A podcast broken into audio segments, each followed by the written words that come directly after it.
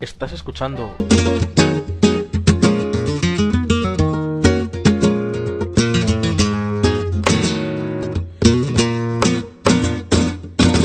Yo me levanto temprano y me pongo a trabajar. Empieza Radioactiva, el programa del refugio del albergue Padre Rubinos. A mí me llaman el descanso porque en invierno uso chancla. Yo lo hago para notarme en el fresquito de la mañana. Todos los jueves del mes podrás escucharnos de 6 a 7 de la tarde aquí en la emisora Quack FM en la 103.4. También os puedes seguir en directo desde la página web www.quackfm.org. que se pasean por Jerez. Que yo no tengo obligaciones y yo no tengo más que ver. Con motivo del Día das Letras Galegas celebrado ayer, hoy tendremos un programa especial dedicado a ellas, a nuestras letras, a nuestra literatura, en definitiva, a nuestra cultura.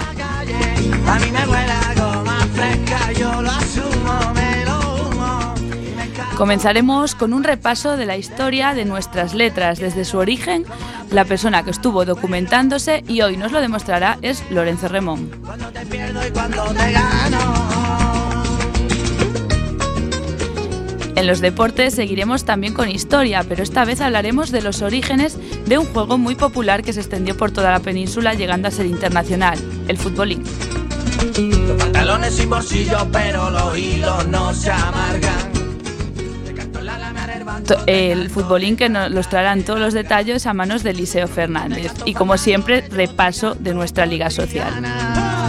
Solo quiero 40 pavos para dormirme y en una En Todos por igual haremos homenaje a cuatro grandes figuras de nuestra literatura, todas ellas reconocidas en el día que hoy conmemoramos, el Día de las Letras Galegas. Harán los honores Agustín Costa y Francisco Castilla.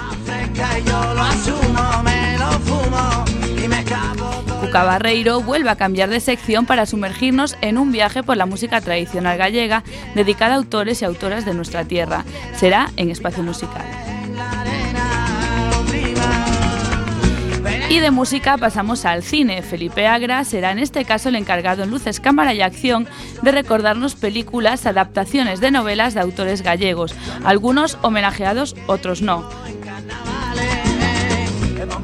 Y por último, Francisco Sancho nos recomendará los mejores sitios de nuestra tierra para visitar, al final del programa en la sección En Ruta. Este programa está realizado por muchas personas del refugio del albergue Padre Rubinos. Algunos nos acompañarán hoy aquí con sus voces y otros nos escuchan desde el refugio. En la parte técnica se encuentra Alba Puente yo soy Clara de Vega. ¡Empezamos!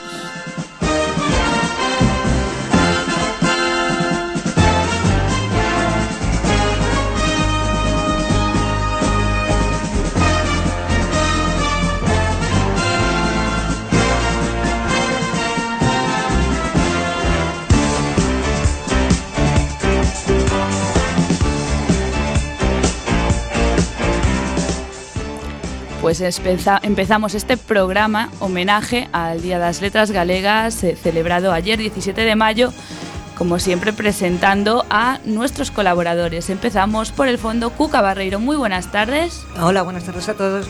Muy buenas tardes Agustín Costa. Buenas tardes.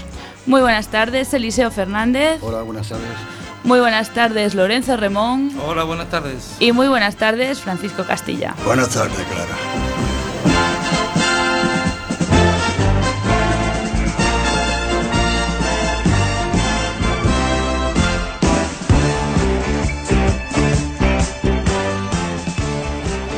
Como avanzamos en la cabecera hoy 18 de mayo cumpliendo los dos patitos, con 22 programas a nuestras espaldas de esta tercera temporada, lo dedicaremos a nuestra lengua, a nuestra cultura. Para ello comenzaremos por el principio. ¿Cuál es el origen? ¿Cuáles fueron los inicios de nuestra literatura? Nos lo cuenta Lorenzo Remón.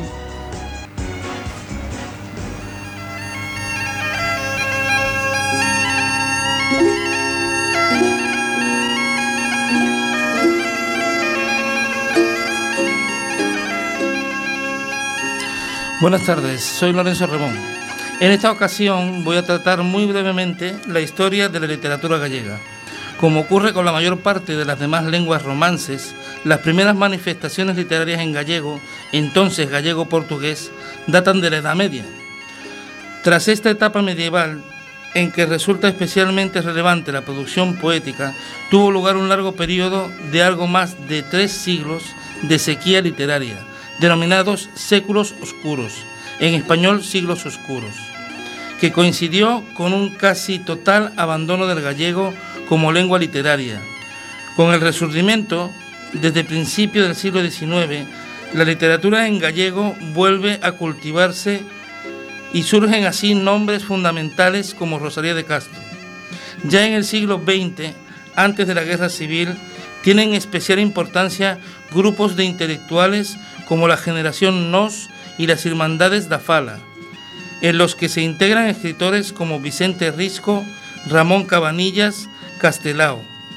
Se pueden acotar luego dos periodos más que coincidirían aproximadamente uno con el franquismo y el otro con el periodo que llega hasta nuestros días. Desde el advenimiento de la democracia en España, desde el advenimiento de la democracia en España. Autores relevantes de la literatura gallega actual son José Luis Méndez Ferrín, Manuel Rivas y Suso de Toro. La poesía medieval en gallego es exclusivamente lírica, no hay pues poesía narrativa del tipo de la poesía épica castellana, aunque las cantigas de Santa María no dejen de ser narraciones versificadas. Están dedicadas al canto y a la poesía. El ámbito cronológico de esta poesía abarca el periodo que va desde finales del siglo XII hasta la segunda mitad del XIV y la autoría corresponde a unos 153 autores. A diferencia de lo que ocurre con la documentación administrativa muy abundante, los restos prosísticos de carácter literario son muy escasos. Es preciso hacer notar que esto, en parte, se debe a que la lengua gallega estaba fijada en el ámbito peninsular como lengua propia de la poesía lírica y de la prosa literaria. Por otro lado, el uso político de la prosa aconsejaría la escritura en castellano antes que en gallego. Convencionalmente se clasifica la prosa medieval gallega en tres ámbitos genéricos. La agiografía, que es la historia de la vida de los santos, la historiografía y la prosa de ficción. En ninguno de los tres casos se trata de creación original en gallego, sino de traducciones o versiones más o menos fieles. La crónica troyana es la novela gallega más antigua y la única medieval que se conserva completa. Y es preciso valorarla como uno de los más grandes esfuerzos literarios desarrollados en lengua gallega, tanto por sus dimensiones como por sus resultados lingüísticos estilísticos. Desde comienzos del siglo XV, el gallego y el portugués fueron perdiendo su unidad el gallego pasó a tomar una posición periférica tanto con respecto al portugués, lengua oficial y protegida de un reino, como del castellano, cuya nobleza había sustituido a la nobleza gallega desde finales del siglo XIV. La literatura en gallego entrará en una época de estancamiento en el que prácticamente no hay creación literaria en la lengua. Son los llamados séculos oscuros, o siglos oscuros en castellano. Tras la apertura en 1643 de la Facultad de Derecho y Medicina en Santiago de Compostela, se pudo celebrar, gracias a la diversidad de estudiantes, un, concurso literario de letras gallegas que se llamaba Festas Minervais en 1697, que se convocó en recuerdo del arzobispo Alonso III de Fonseca, el Grande, como resultado del mismo, se publicó una recopilación de los trabajos presentados, fiestas minervales y aclamación perpetua a la musa, en la que destacan nueve romances escritos en gallego. La presencia del gallego es, pues, minoritaria en el volumen. Tras el relativo periodo de esplendor del resurdimento que cuando menos reincorpora a la lengua gallega como vehículo de expresión cultural e intelectual, la intelectualidad gallega diversifica su, su actividad con el objeto de abrir nuevos caminos para la sensibilidad y reivindicaciones galleguistas. Se realizan además determinados esfuerzos institucionales para consolidar el gallego como lengua de cultura tal como se aprecia en la literatura didáctica que se desarrolla. Algunos resúmenes de historia y geografía de Galicia, edición de textos medievales, atención a la ortografía y sobre todo fundación en 1906 de la Real Academia Galega bajo presidencia de Manuel Murguía, que de inmediato publicó un boletín con contenido histórico, genealógico, etc. Genéricamente encuadrados en la elegía y el romance, aparte de algunos versos sueltos. En poesía básicamente se continúan las tres grandes tendencias del resurdimento, el costumbrismo rural, el historicismo profético y la poesía civil.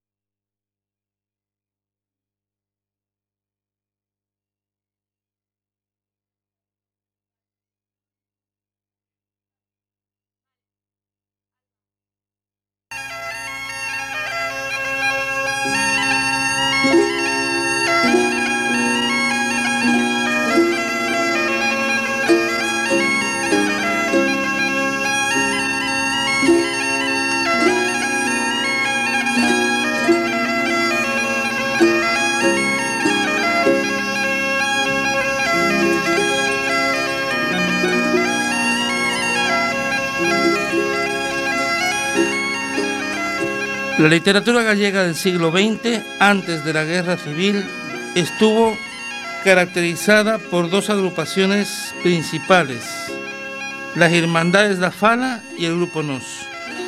Espero que os haya gustado este repaso tan breve de la literatura gallega y nos vemos en próximas ediciones. Muchas gracias, radioyentes.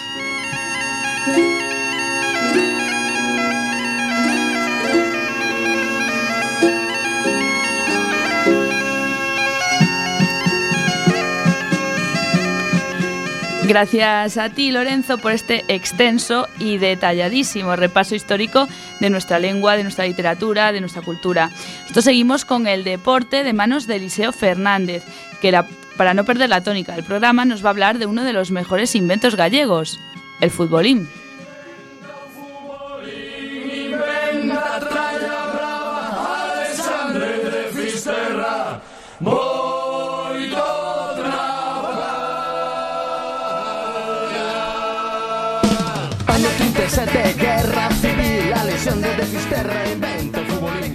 La primera patente de este juego comienza entre 1880 y 1890 en España, donde se creó un modelo de pequeñas dimensiones que presentaba unos jugadores con las piernas unidas. Más tarde se crea un futbolín con muñecos que tenían las piernas separadas. La invención fue especialmente de un gallego llamado Alejandro Campos Ramírez. Esta idea fue conocida gracias a él mismo, ya que un bombardeo durante la Guerra Civil Española vio como unos niños heridos como él no podían jugar al fútbol y basándose en otros juegos de mesa se le ocurrió crear el primero llamado futbolín. El invento se patentó en 1937. Alejandro tuvo que exiliarse a Francia a causa de un de un triunfo franquista de la guerra, perdiendo así los papeles de la patente en una tormenta, por lo que no hay forma de saber cuál era el diseño original, ni su forma ni sus medidas. Exiliado en América del Sur, introdujo algunos cambios y divulgó el juego como por el continente. En la península ibérica se expandió rápidamente en la década de los 60, ya que cuando Alejandro volvió a España, unos fabricantes valencianos asumieron el juego del futbolín a nivel nacional. El juego consiste en que los jugadores utilizan los muñecos montados en barreras transversales y giratorias para poder golpear la bola hacia la mesa del contrincante. La bola puede alcanzar velocidades espectaculares, llegando así a no ver la bola, perdiendo la imagen borrosa. Dicho esto, este deporte requiere bastantes reflejos y ser muy rápido en el movimiento de la muñeca, compaginando un tacto delicado con una gran habilidad. Es fundamental saber lanzar la bola y tener un control de la misma, ya que hay que ir pisando la bola pasando la bola de los jugadores del mismo equipo para así poder llegar a la portería contraria.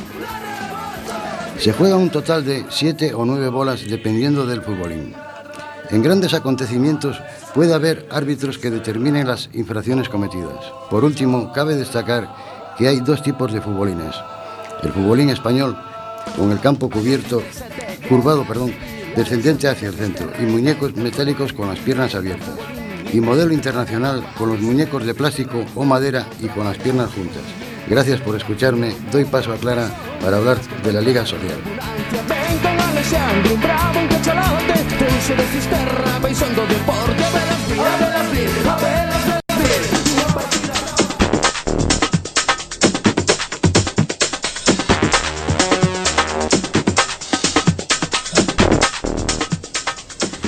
Pues gracias a ti, Eliseo, por venir por primera vez a los estudios de Radioactiva, atreverte aquí a, enfrentarte a un micrófono en directo y bueno, y, a, hacernos partícipes de este, de este invento que seguro, seguro que estamos cansados y cansadas de, de jugar en los bares y no sabíamos pues su origen. Pues muchas gracias por, por hacérnoslo saber.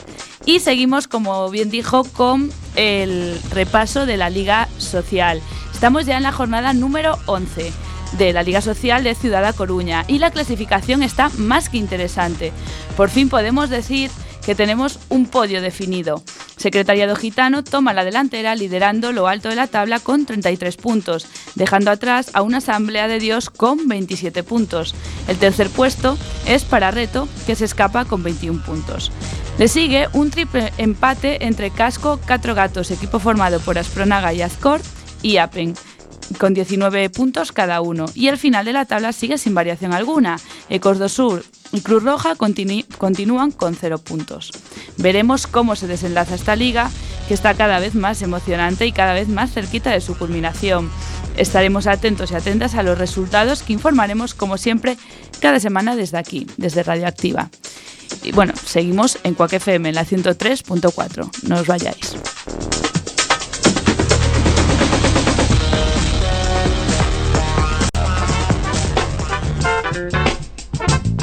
thank you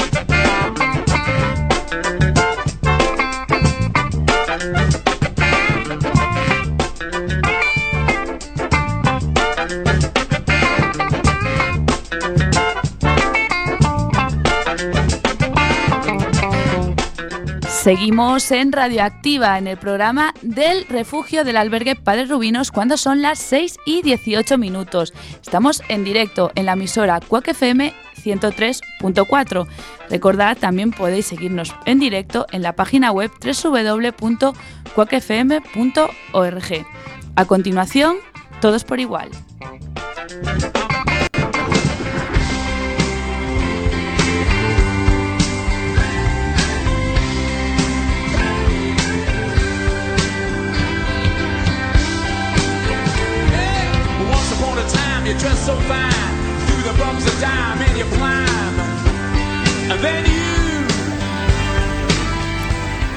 Pues bien, arrancamos con todos por igual, hoy dejando de lado el formato entrevista para hacer un homenaje a cuatro grandes iconos de nuestra literatura.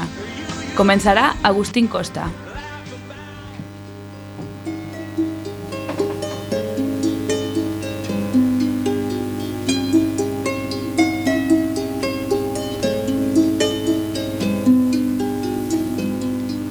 ¿De quién hablar el Día de las Letras Gallegas? Y no puedo dejar de pensar en quienes impulsaron y defendieron y definieron nuestro carácter de manera acertada. Primero me viene a la mente aquel que dio su vida por dignificar nuestra cultura, dándole rango oficial, recopilar, recopilar rasgos y tradiciones de nuestros mayores. Manuel Murgía, el historiador, que rebuscaba entre los archivos nuestros datos, llegando a dirigir varios de los archivos más importantes de España. Se casa con Rosalía y le sirve como soporte que en Madrid salgan las primeras novelas, que aún no son bien entendidas. Costaría mucho trabajo y esfuerzo que tomaran la obra y las ambiciones de este matrimonio en serio. Años más tarde, en La Coruña, Murguía se dedica a poner de acuerdo a personajes más sonados de nuestra cultura, con el fin de crear un conglomerado que una y ponga una buena base para dignificarnos. En la mítica cova céltica formaban tertulia con él, Curros, Pondal y un largo etcétera, llegando a formalizar la Academia de las Letras Gallegas. Quizás no sea el autor más prolífico de la lengua gallega, pero su tesón, su lucha por recuperar la nobleza gallega, constantemente menospreciada desde Castilla, y escribió varias obras históricas, y el Diccionario de Escritores Gallegos, Cierto es que hacia el final de su vida fue perdiendo resuello y fue desligándose de casi todas sus responsabilidades y cargos. Pero también es cierto que esto fue después de toda una vida de entrega y solamente cuando ya el camino parecía estar trazado. Congregándose en torno a este grupo de impulsores, un remanente de jóvenes de talento y futuro. Y era la hora de Castelao, Pontevedrés de Pro, 50 años más joven que Murguía y médico de profesión, que a principios de siglo comienza su singladura literaria, aunque el impulso más importante se lo dieron sus dibujos, de estilizadas dibujos, con textos populares que acercaban a la burguesía castellana tan ajena nuestra cultura. El periódico El Sol, auténtico bestseller de la época, lo destacó por la claridad de sus dibujos, publicándolo periódicamente y a los que añadía artículos de diversa índole cargados de ironía y humor, con el, el exitoso artículo En tranvía de Pontevedra. Y cuando contaba ya con el reconocimiento europeo, llegó la guerra civil. La acción política la señalaba con suficiente claridad como para tener que emigrar y hacer sus Américas, donde tiene una fructífera obra, siempre en Galicia, los dos de siempre, el ojo de vidrio, Cousas y muchos otros. Muere en el exilio y sus restos son repatriados en nuestra tierra en 1984 como sumo activista y creador de nuestra cultura. Y me paro a pensar en todos estos hombres y mujeres que lucharon por mí y por mi dignidad y por mi respeto. Fueron tantos y con tantos matices que no puedo más que sentirme obligado para con su esfuerzo. Pero destaco a estos dos por su actividad política de Cultura sin Límites, que me han marcado desde niño y empezaba a tener conciencia de mí mismo. ¿Y ahora qué? Después de Rosalía, nosotros, nuestras deudas históricas son sin respuesta. Tenemos trabajo por delante y en el debido honor a tan ilustres ancestros, así que por mi parte va el siguiente intento.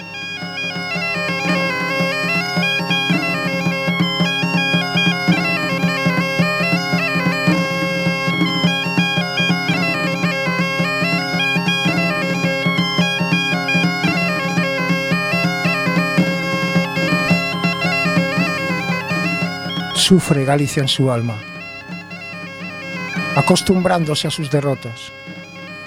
Los parques están llenos de niños ajenos a su historia. Tienen en su pecho una pena que sin quererlo aflora. El cielo llora con pausa y el mar golpea la roca reclamando su victoria. Tú que sueñas como nadie, ancestral y luchadora, eres como una mujer que amanece, una mujer que amanece siempre sola.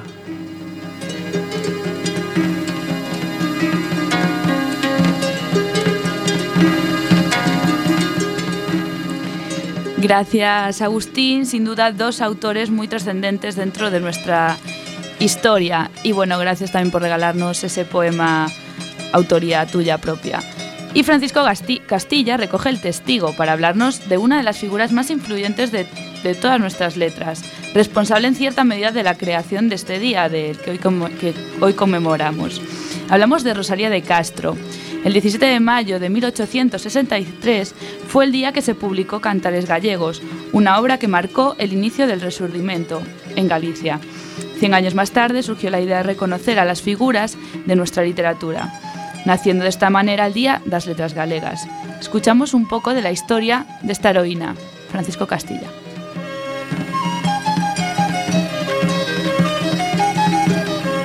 Buenas tardes, queridos radio oyentes. Continuando con las grandes personalidades del mundo gallego, de las letras gallegas, va el turno de Rosalía de Castro, una gran mujer que fue poetisa y novelista galega, nacida en Santiago de Compostela un 24 de febrero, en Padrón, del año 1837. Esta valiente, mujer tiene el honor de ser una de las percusoras de la poesía moderna, comparándola incluso con el mismísimo Gustavo Adolfo Becker. Entre una de sus más grandes hazañas fue la de escribir en el idioma galego algo impensable si nos ponemos en la fecha de nacimiento de esta mujer, el idioma dominante, el castellano, no aceptaba cualquier otro idioma de la península ibérica.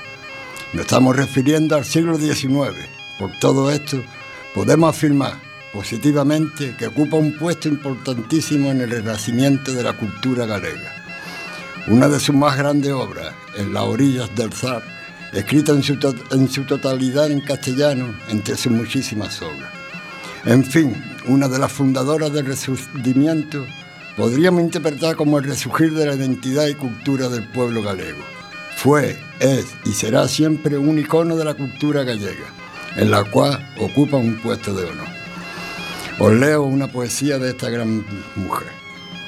A través del follaje perenne, que hoy deja rumores extraños, y en un mar de ondulante verdura, amorosa mansión de los pájaros, desde mi ventana veo el templo que quise tanto el templo que tanto quise, pues no sé decir ya si les quiero, que en el rudo vaivén que sin tregua, perdón, se agitan mis pensamientos. Dudo si el rincón ardusto vivo unido al amor en mi pecho, a través del follaje perenne que hoy deja rumores extraños. Y entre un mar de ondulante verdura, amorosa mansión de los pájaros, desde mi ventana veo el templo que quise tanto. El templo que tanto quise, pues no sé decir ya si le quiero, que en el rudo vaivén que sin tregua se agitan mis pensamientos. Dudo si el rincón adusto vive unido al amor en mi pecho, a través del follaje perenne que hoy deja rumores extraños, y entre un mar de ondulante verdura, amorosa mansión de los pájaros. Desde mi ventana veo el templo que quise tanto el templo que tanto quise, pues no sé decir ya si le quiero, que en el rudo vaivén que sin tregua se agitan mis pensamientos. Dudo si el rencor adusto vive unido al amor en mi pecho.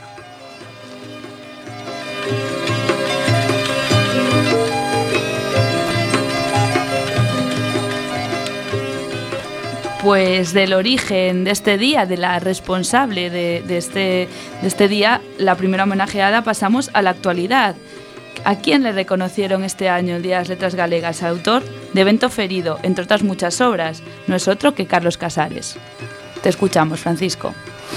Carlos Casares Mourinho, que nació en Ourense un 24 de agosto de 1941. A Ramallosa, Nigrá. Murió un 9 de marzo de 2002 fue un escritor español en lengua gallega. Estudió filosofía y letras en la Universidad de Santiago de Compostela.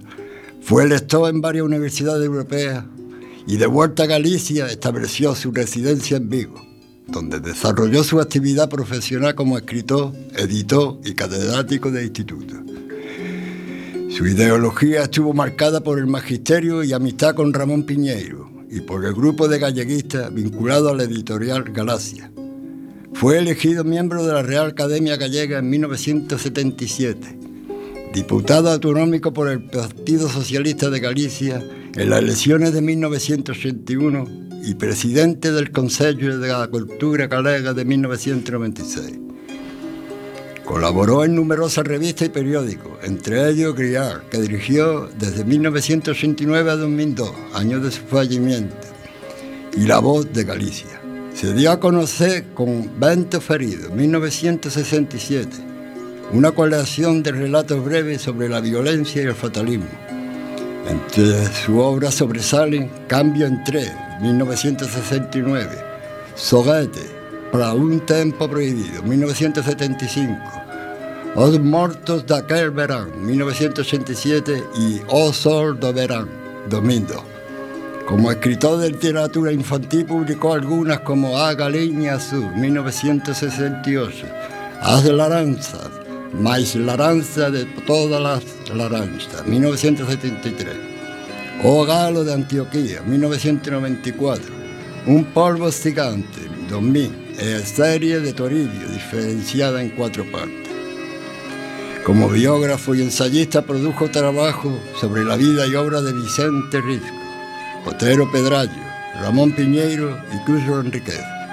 El humor, la sencillez y la claridad en el tratamiento de los temas que afectan al mundo de hoy constituyeron las marcas más características de su estilo narrativo y ensayístico. Tradujo varias obras al gallego, como El Principito de 1983, del francés Antoine de Saint-Exupéry. Los escarabajos vuelan al atardecer, 1989, de la sueca Marie Grippet, y El Viejo y el Mar, 1928, del estadounidense Ernest Hemingway.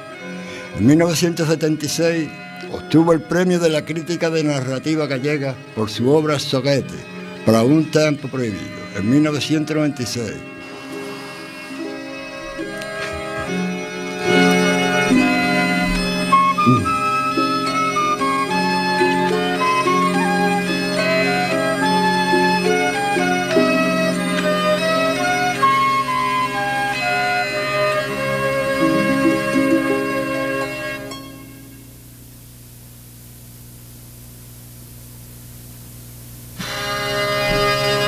Y en este año se le, ha dedicado el Día de las Letras Galegas y por eso aquí os dejamos el poema Amote para Delitano, que lo va a leer mi compañera Clara. Muchas gracias por su atención.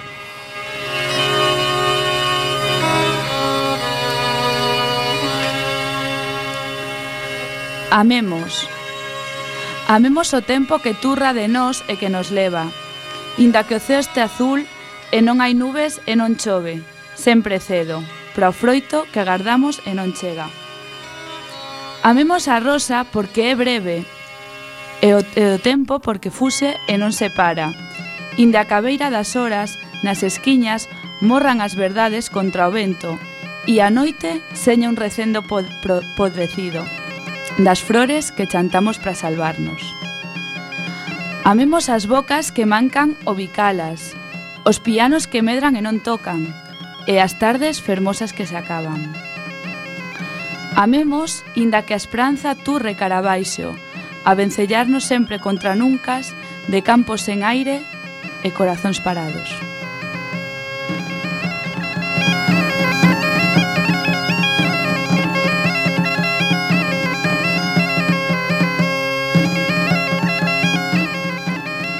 Pues muchísimas gracias a los dos, a Agustín, a Francisco, por traernos a memoria estos literatos y literatas que tanto hicieron por nuestra lengua, el reconocimiento de la misma y de nuestra cultura, por supuesto.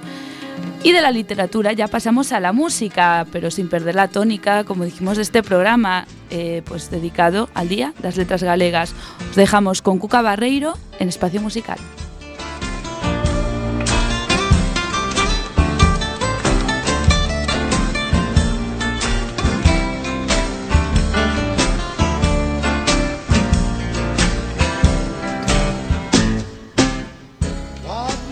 Hola, buenas tardes a todos. Boas tardes. Os habla Cuca Barreiro. Hoy en nuestra sección musical queremos hacer una breve semblanza de la música de nuestra tierra. Ayer, 17 de mayo, foi día festivo no país galego. Que celebramos? O Día das Letras Galegas. Es decir, es un homenaje a nuestra cultura, a nuestra lengua, una lengua que durante mucho tiempo estuvo marginada. Sí, falar galego era de bailans, palabra como dargot, que significa gente sin cultura. Mientras que a nova canción catalá luchaba por dar a conocer su lengua y su idioma, los galegos seguíamos aguantando hasta que, por fin, llegó lo que se denominó a nova canción galega.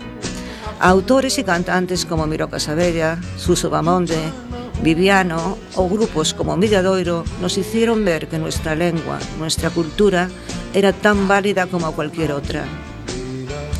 Pero antes de estos autores, antes de que esta gente empezase su cruzada, hubo un grupo que podríamos decir que era de verbena y charanga, buenos, pero grupo comercial, a fin de cuentas. Me refiero a Ostamara, con su mítico cantante Pucho Boedo, un grupo fundado en Noia y que en 1970 nos sorprendió a todos con un álbum titulado Na Fermosa Galicia, en la que adaptaban poemas de Rosalía, de Curros y de Pondal. Mi preferida es Oberio y o Sapo, aunque por supuesto Adiós Ríos, Adiós Fontes es un tema emblemático.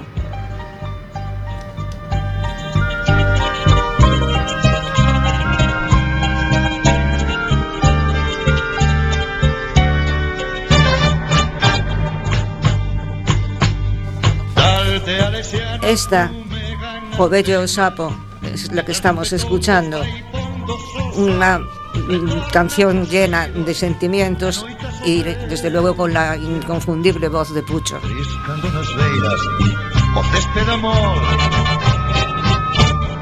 Un bello rimado nun pau de Santiño O monta travesa de Caropinar Vai canso unha pedra co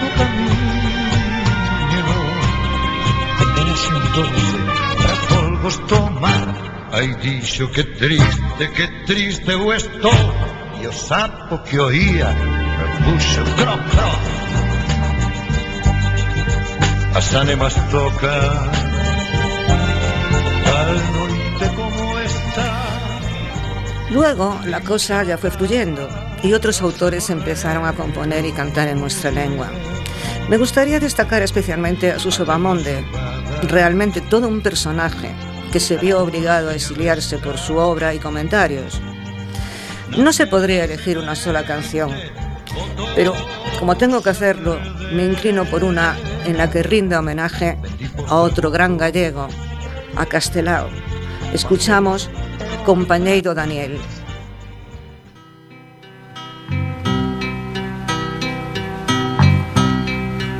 Compañeiro Daniel de vida innumerable como os astros do ceo e os camiños do mar.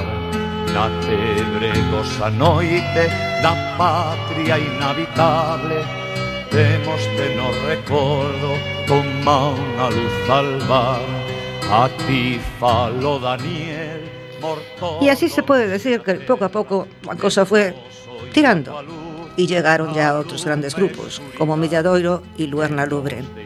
Estos últimos hicieron algo que poca gente conoce, adaptaron a Lorca. Sí, esa maravilla que es Chove Santiago es un poema de Federico García Lorca.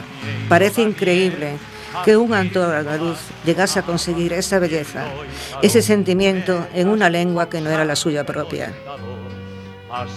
Escuchamos Chove en Santiago.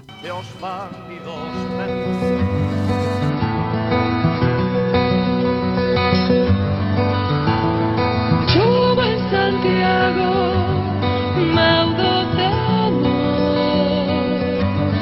Camelia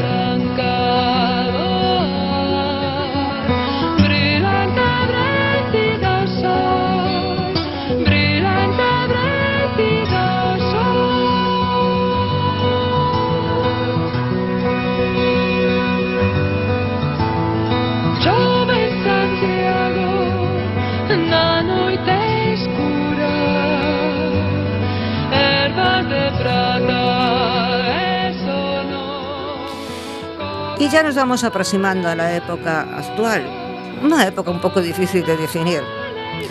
Es la época en la que empezaron a surgir grupos como Heredeiros da Cruz o Caimando Riotea y el movimiento, entrecomillado pondríamos, del rock brapú. Sí, ese estilo mezcla de todo un poco, de gaita, de ska, incluso mezcla de idiomas, de castrepo, galego, de todo que fue muy bien representado por os diplomáticos de Monte Alto, Senreira y algunos otros grupos.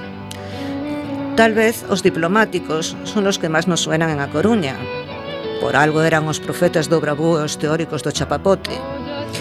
Gravaron unha serie de álbumes como Avante Toda, Fillos da Pita e Parrús. Sus canciones, Parrús y Jaiteiro, así, congeada, fueron auténticos himnos que servían para el fútbol y para la fiesta.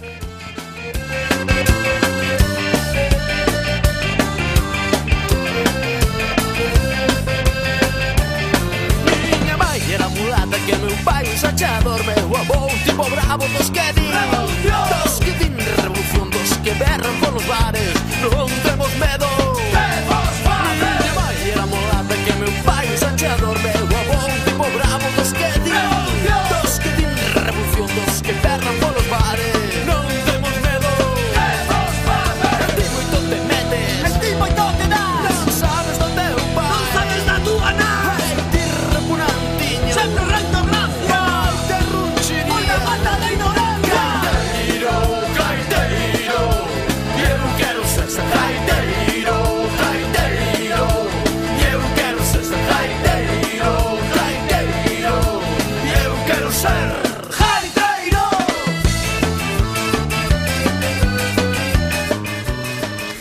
Podríamos hablar de mucha gente, porque afortunadamente el galego cada día se utiliza más en los medios de comunicación y en la música.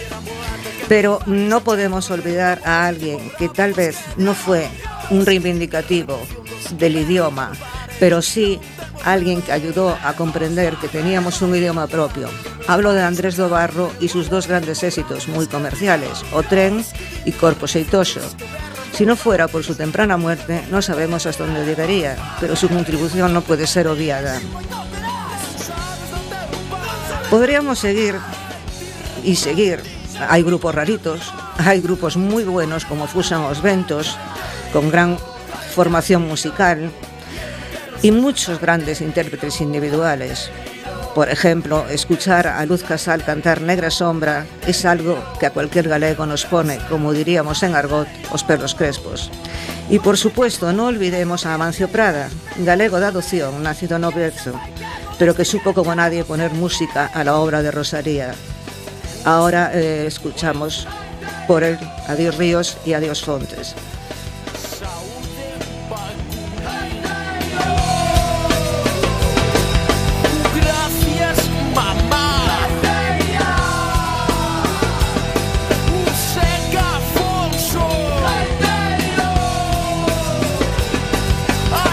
Por un pequeño problema técnico no disponemos de la versión de eh, Amancio Prada de Adiós Ríos y Adiós Fontes.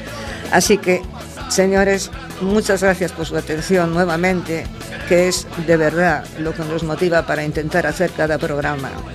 Buenas tardes, boas tardes, e, aunque ya pasó, feliz día das letras galegas.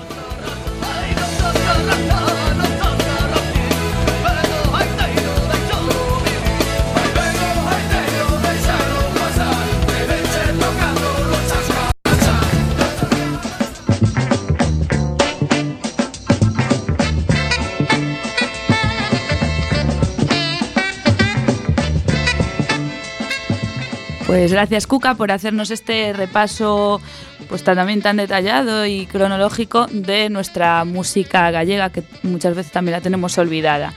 Y seguimos en Luces, Cámara y Acción. Felipe Agra pues nos va a hablar de las películas adaptadas de novelas de autores gallegos, algunos, como dijimos al principio, que fueron homenajeados por el Día de las Letras Galegas, e otros no, pero que son también autores gallegos. Lo escuchamos, recordad, estamos en Radioactiva, el programa del refugio del albergue Padre Rubinos. Son las 6 y 44, estamos en directo en Cuac FM.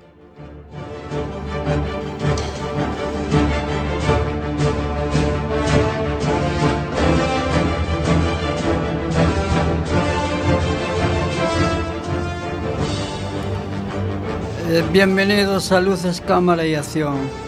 Os habla Felipe Agra. Hoy haremos un recorrido de adaptaciones a cine sobre cuatro novelas gallegas. Comenzamos con la famosa película A Lingua das Balboretas, una versión cinematográfica de la novela del gallego Manuel Rivas. Fue rodada en el año 1999 por el director José Luis Cuedar. ¿A ustedes les gusta la naturaleza? Ya. No se han detenido a mirarla. La naturaleza, amigos míos, es el espectáculo más sorprendente que puede mirar el hombre. ¿Saben que las hormigas tienen rebaños de ganado que les proporcionan Situada en 1936, cuenta la historia de Don Gregorio.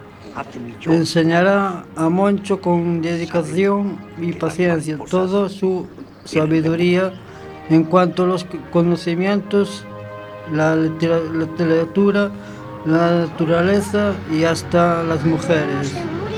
Pero el trasfondo de la amenaza política subsistirá siempre, especialmente cuando don Gregorio es, es atacado por ser considerado un enemigo del régimen fascista. Así se irá abriendo entre todos los dos amigos una brecha traída por la fuerza del contexto que los rodea. na naturaleza. Continuamos con outro filme gallego, adaptación de, un, de una novela moi popular gallega, A Esmorga, de lo manejado por el Día de las Letras Gallegas en el año 1994. Eduardo Blanco Amor. Estamos bebendo, pero non hai de que preocuparse. Eu non me preocupo, pero a parella da Garda Civil pasa destas horas e non quero que vos encontren aquí. Cantos cartos quedan? Teño cartos de abondo para queimar a provincia. Eres un hombre malo. La novela literatura, literaria, literaria fue publicada en 1959 en Buenos Aires y en 1970 en Galicia. En cambio, su obra cinematográfica salió a la luz en 2014, siendo el director Ignacio Vilar. Se trata de una crónica tensa e intensa de 24 horas en la vida de tres compañeros de, de juerga que van dejando un, un reguero de destrucción, de sexo, equívoco y reprimido. Y también cerrado puertas tras tirar las llaves como si de manera deliberada buscara la pe- perdición. Que carallo pasou na taberna do Cheguazoso? Continuamos con la obra Siempre Sonsa. Su director es Chano Piñeiro y la obra fue estrenada en 1989. Nos cuenta que en una aldea remota de los montes de Galicia se, se entremezclaban la, complejidad, la complejidad de los sentimientos y la miseria de la inmigración y la realidad se confunde con la fantasía. Esta es la historia de una mujer sonsa y de dos hombres, Pancho y Brutas. La película nos cuenta las relaciones de estos tres personajes desde su infancia en 1947 hasta su madurez en 1986. Na cometa de color E no vento que ninguén pode coller Darlle vida a realidade gris estrelas camiñar Coa lúa parolar Poder sentir máis quente o sol.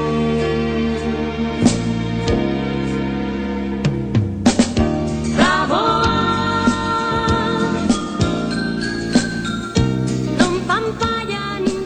El guion de la novela fue realizado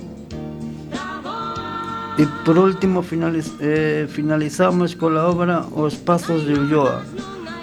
El guion de la novela fue realizado por Emilia Pardo Bazán, que acabó adaptándose a la pequeña pantalla en el año 1989, llevada a cabo por el director cinematográfico Gonzalo Suárez. Trata de una miniserie de televisión de cuatro episodios.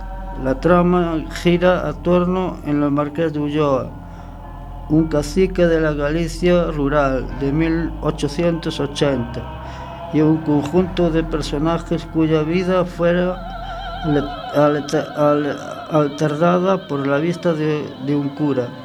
Espero os haya gustado este pequeño repaso de las adaptaciones cinematográficas sobre las novelas gallegas. Muchas gracias.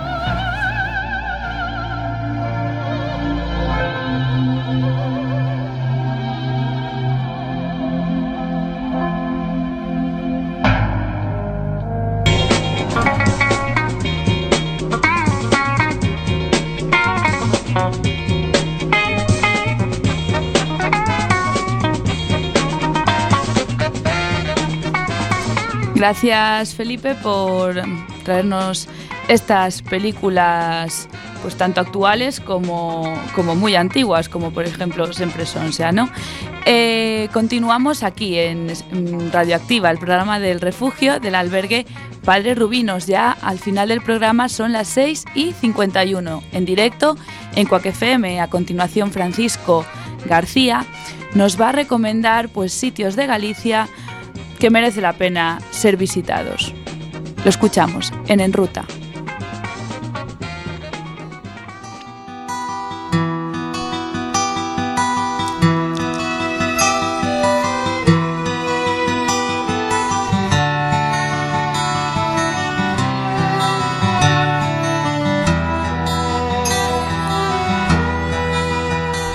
Muy buenas tardes.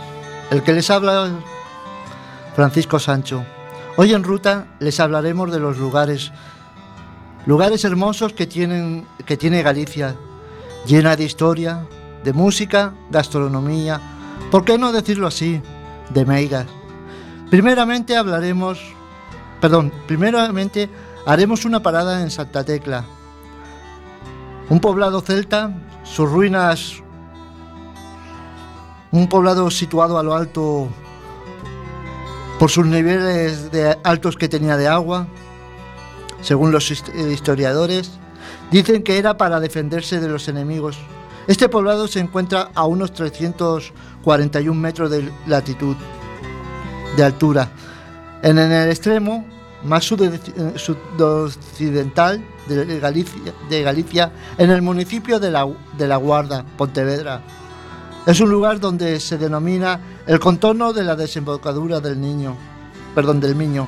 Pertenece a la cultura castreña. El más emblemático visitado de los castros gallegos.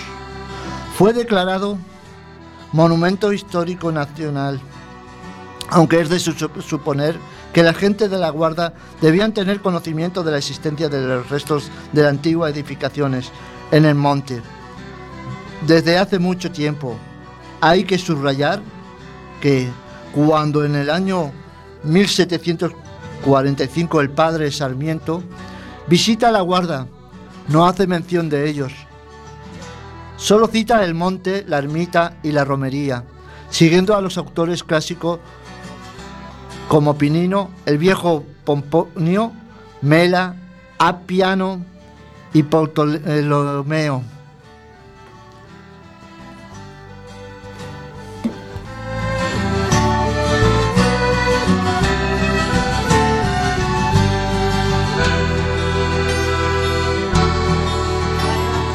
El extremo eh, sudoccidental de la actual Galicia estaría el poblado por la comunidad de los Grobios, cuya ciudad más importante sería Castellum Tide o Tudela actual, Tui, siguiendo la teoría de Antonio de la Peña Santos, poblado poco bélico y muy pacífico, con la que tal vez compartiesen un fondo lingüístico indoeuropeo.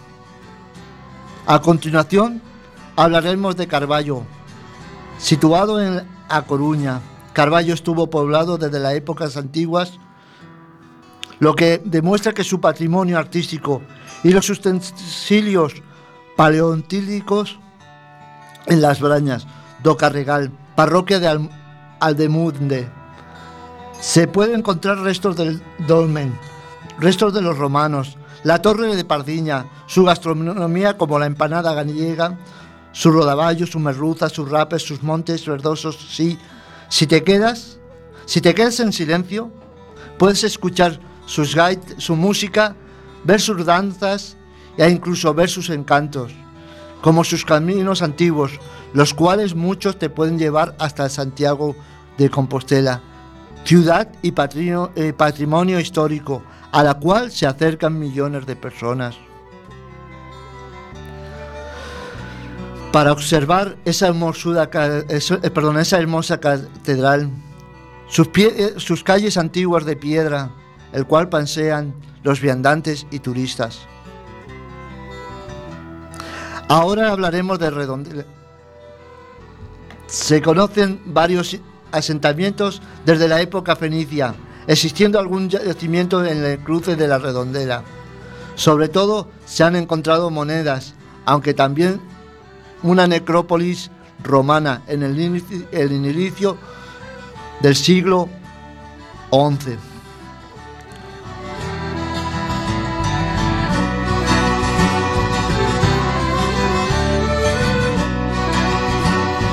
Bueno, ahora se despide de ustedes y encantado Francisco Sancho.